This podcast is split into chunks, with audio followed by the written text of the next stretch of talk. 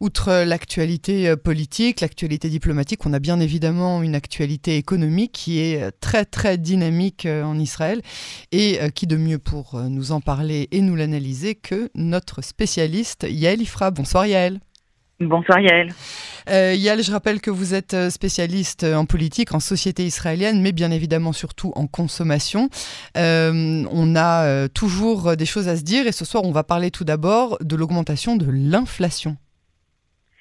Oui, bien écoutez, euh, les prix ne cessent de grimper en Israël et les derniers chiffres qui ont été euh, publiés hier par le Bureau central de la statistique euh, viennent d'en témoigner. Hein. Les hommes politiques peuvent toujours parler et raconter ce qu'ils veulent. Les chiffres sont assez têtus. Donc on a deux chiffres principaux qui sont assez importants, encore après un peu dans le détail, mais c'est évidemment donc l'augmentation des prix à la consommation, hein, l'indice des prix à la consommation, qui a passé donc le seuil des 5% pour atteindre en cumulé sur les 12 derniers mois maintenant 5,8%. Euh, Donc euh, c'est une inflation qui n'a pas été euh, atteinte en Israël depuis 2008, la plus forte depuis très longtemps. Donc ça c'est le premier chiffre. Et puis le deuxième chiffre qui fait vraiment très très très très peur, c'est évidemment l'augmentation des prix du logement qui sur le seul mois de juillet a pris 2%, donc l'indice des prix au logement, et euh, qui atteint. Euh, j'arrive pas à me rendre compte de ce que ça fait. Je, pour, pour, les oreilles qui sont pas avisées, euh, tous ces pourcentages, ça veut dire quoi en vrai? Qu'est-ce que ça, ben, ça veut dire des centaines de, ça veut dire des centaines ou des, alors sur une, sur un, sur un, achat euh, d'un appartement, bah 2%, c'est énorme, hein, il y a 2%, euh, c'est des milliers de shekels. C'est aussi euh, avec les intérêts, quand on ajoute les intérêts sur un remboursement immobilier, donc sur une mashkenta, c'est évidemment des dizaines de milliers de shekels qui vont venir s'accumuler sur le cours des années. Et puis, quant à l'indice des prix à la consommation, y a 5%, 5,8% sur un an, bah, ça veut dire que tout ce que euh, vous aviez euh, avant euh, pour 100 shekels. Aujourd'hui, vous devez payer 106 shekels pour la même chose. Et sauf que vous dépensez pas 106 shekels par an, évidemment. Hein, vous dépensez des dizaines de milliers de shekels de nourriture tous les ans et de, et de, et, de, produits pour la maison. Et donc là, ça fait très très mal. Et ce qui est très intéressant, c'est qu'en fait, il y a des, évidemment des données qui sont des données quantitatives et des données qui sont des données en, en valeur. Et, et en fait, on voit que la quantité de marchandises achetées, donc la quantité de produits acheté par les Israéliens a baissé de 2,5% euh, sur euh, les deux derniers mois. Donc ça veut dire que les Israéliens essayent d'acheter moins. Ils font véritablement des efforts pour consommer moins puisqu'ils réduisent leur panier de 2%. Mais malgré cela, ils ont laissé euh, aux caisses des supermarchés 2,5% de plus que l'année dernière à la même époque. Ça veut dire que pour moins de produits, on paye plus cher. Et c'est exactement ça qu'il faut venir montrer ici c'est qu'on a beau faire des efforts, étant donné qu'il n'y a, comme on l'a dit, pas de concurrence et pas véritablement de marge de manœuvre pour acheter moins cher, même en achetant moins, on paye quand même plus. Et donc là, on voit véritablement euh, la tendance, enfin, c'est-à-dire le, le, l'image qui se dessine de difficultés économiques, parce qu'une fois de plus, je le dis, quand on gagne très bien sa vie, peut-être que 2% de plus ou de moins, on ne fait pas attention, mais quand on est au quel prêt avec une famille où on a, je sais pas moi, deux salaires minimum ou un salaire moyen, un salaire minimum, eh ben oui, ça se voit. C'est des choses auxquelles il va falloir renoncer l'année prochaine en vue de la rentrée scolaire, et c'est évidemment des difficultés financières importantes pour les ménages israéliens. Et ça, vous dites que c'est une tendance qui est sur le point de, de, faire que continuer, en fait. On n'est pas euh, arrivé au bout. Hein. On n'a pas encore vu le bout de, de, de cette euh, tendance. Ah ben loin de là, puisque les oh. chiffres qui ont été euh, qui ont été publiés hier ne prennent en compte que les augmentations du mois de juillet et pas les augmentations du mois d'août. Or au mois d'août, on a évidemment l'augmentation de l'électricité, qui a augmenté donc de 9%, l'augmentation du prix du pain qui rentre en application début août, l'augmentation des œufs, l'augmentation du lait. Et donc évidemment tout ça, ça va venir tirer encore l'indice vers le haut. Il y a la rentrée des classes. Il y a quand même, hein, je tiens à le dire parce que pour moi c'est véritablement un, un, élément que je trouve particulièrement scandaleux, euh, le prix euh, des prestations euh, hôtelières et ce qu'on appelle l'hospitalité, la restauration, mhm. qui ont augmenté sur le seul mois de juillet de 8%. Hein. Parce que pourquoi ne pas se gêner C'est ça, pourquoi ne pas profiter du, du tourisme qui est en train de reprendre? Et voilà, exactement. En fait, en Israël, on, a quand même un phénomène qui est assez particulier. Euh, puisque on se trouve dans un dans un monde sans concurrence. Hein, donc je crois, je crois qu'on peut le dire.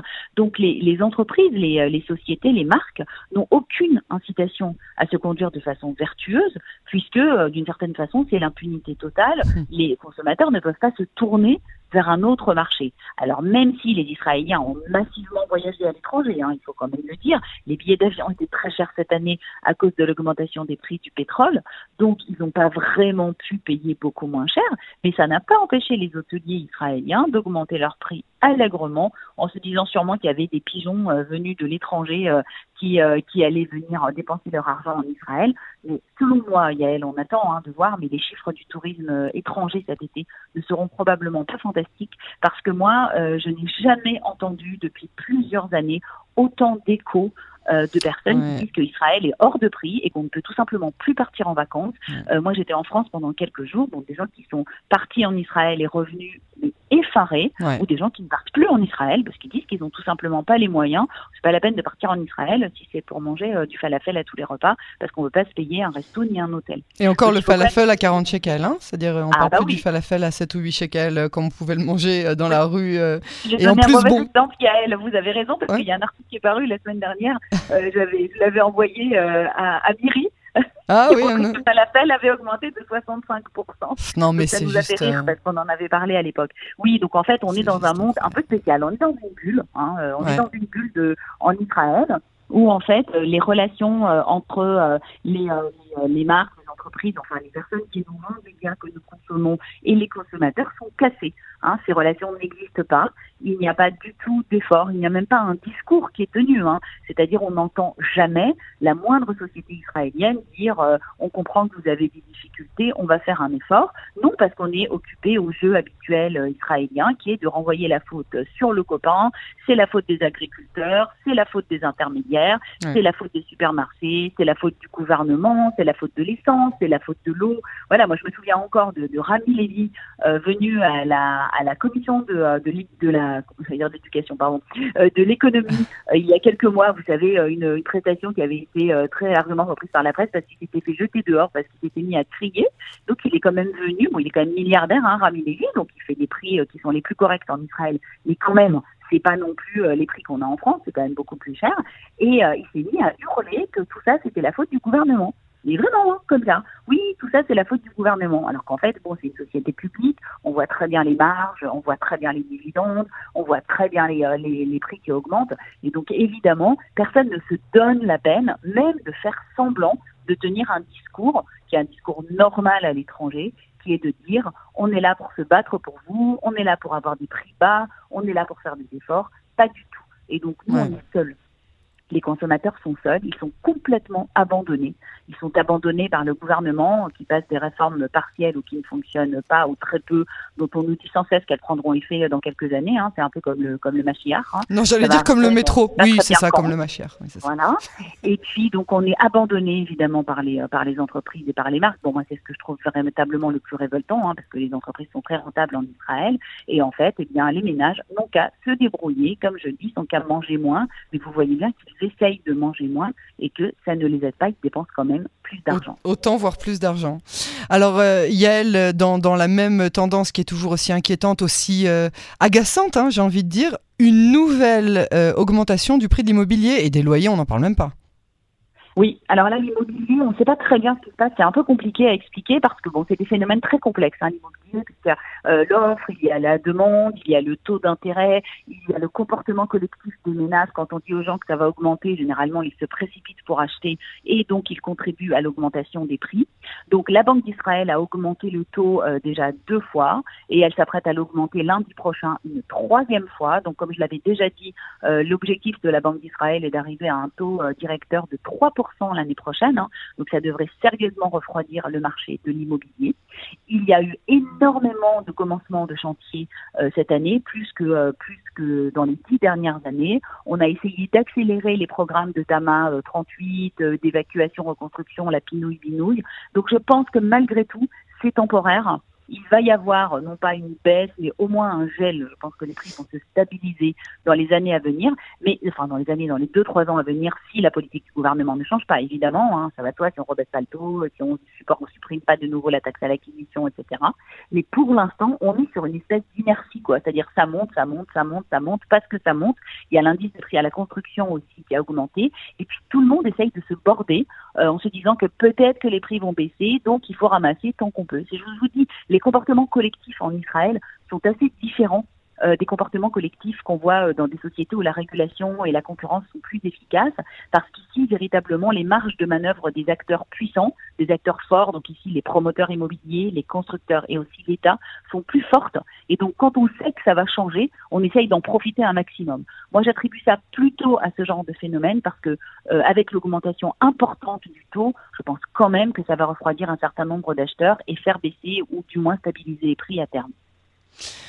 Bon, ben on va essayer de voir un petit peu vers où ça va parce que c'est quand même euh, inquiétant un peu pour tout le monde, euh, surtout quand on arrive plus tellement à faire euh, le même supermarché qu'avant et qu'en plus maintenant on peut plus se loger comme avant. on a une ébauche de bonnes nouvelles supplémentaires sur le. En fait, c'est pas une bonne nouvelle. J'ai envie de dire que c'est une bonne nouvelle, mais vous allez me dire que c'est pas une bonne nouvelle. L'essence qui baisse quand même un peu plus? Non, c'est quand même une bonne nouvelle parce que C'est une bonne nouvelle, mais vous nous l'aviez dit dix fois, oui, c'est ça. C'est pas une surprise, vous quoi.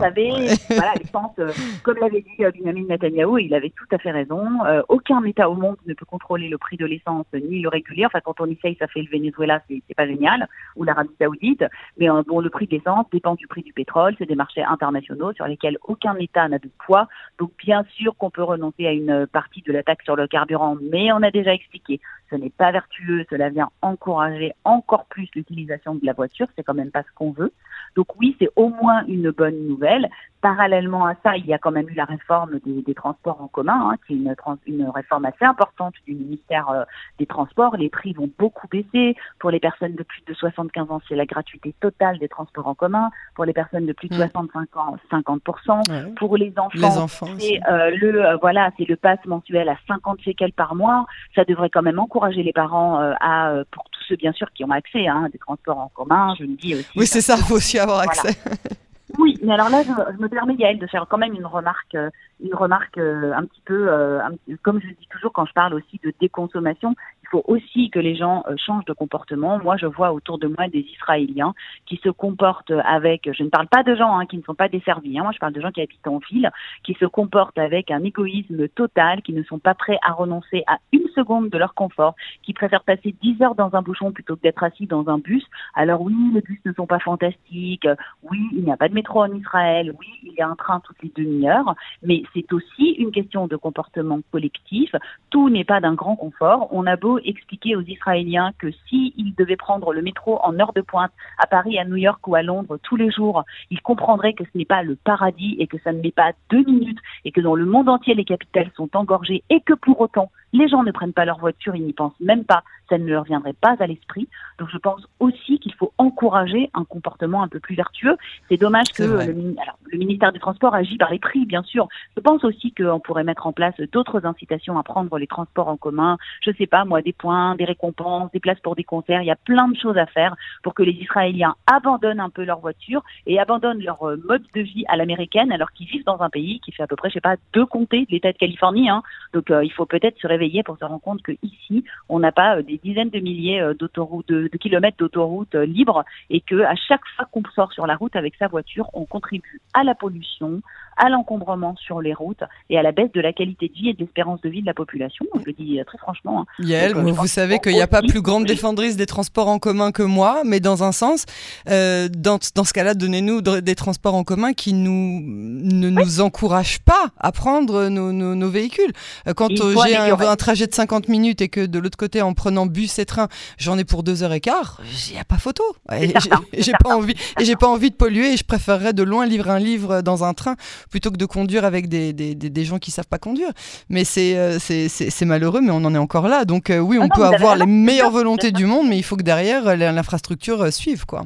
Ça dépend des trajets, voilà. C'est ça, ça, dépend des villes, des trajets. Beaucoup de gens, voilà, qui font vraiment euh, Tel Aviv, Jérusalem euh, uniquement euh, en, voiture, alors que le train met 25 minutes, et bah qu'il est très à 40 minutes, qu'il est très agréable. Bien sûr qu'il faut prendre le bus avant, enfin, on peut laisser sa voiture à la gare, il y a plein de possibilités. Mhm. Voilà, c'est aussi quelque chose qu'on peut envisager. voilà. Yael Ifra, merci beaucoup pour cet entretien. On vous retrouve très bientôt sur les ondes de Cannes en français. Merci Yael et bonne soirée.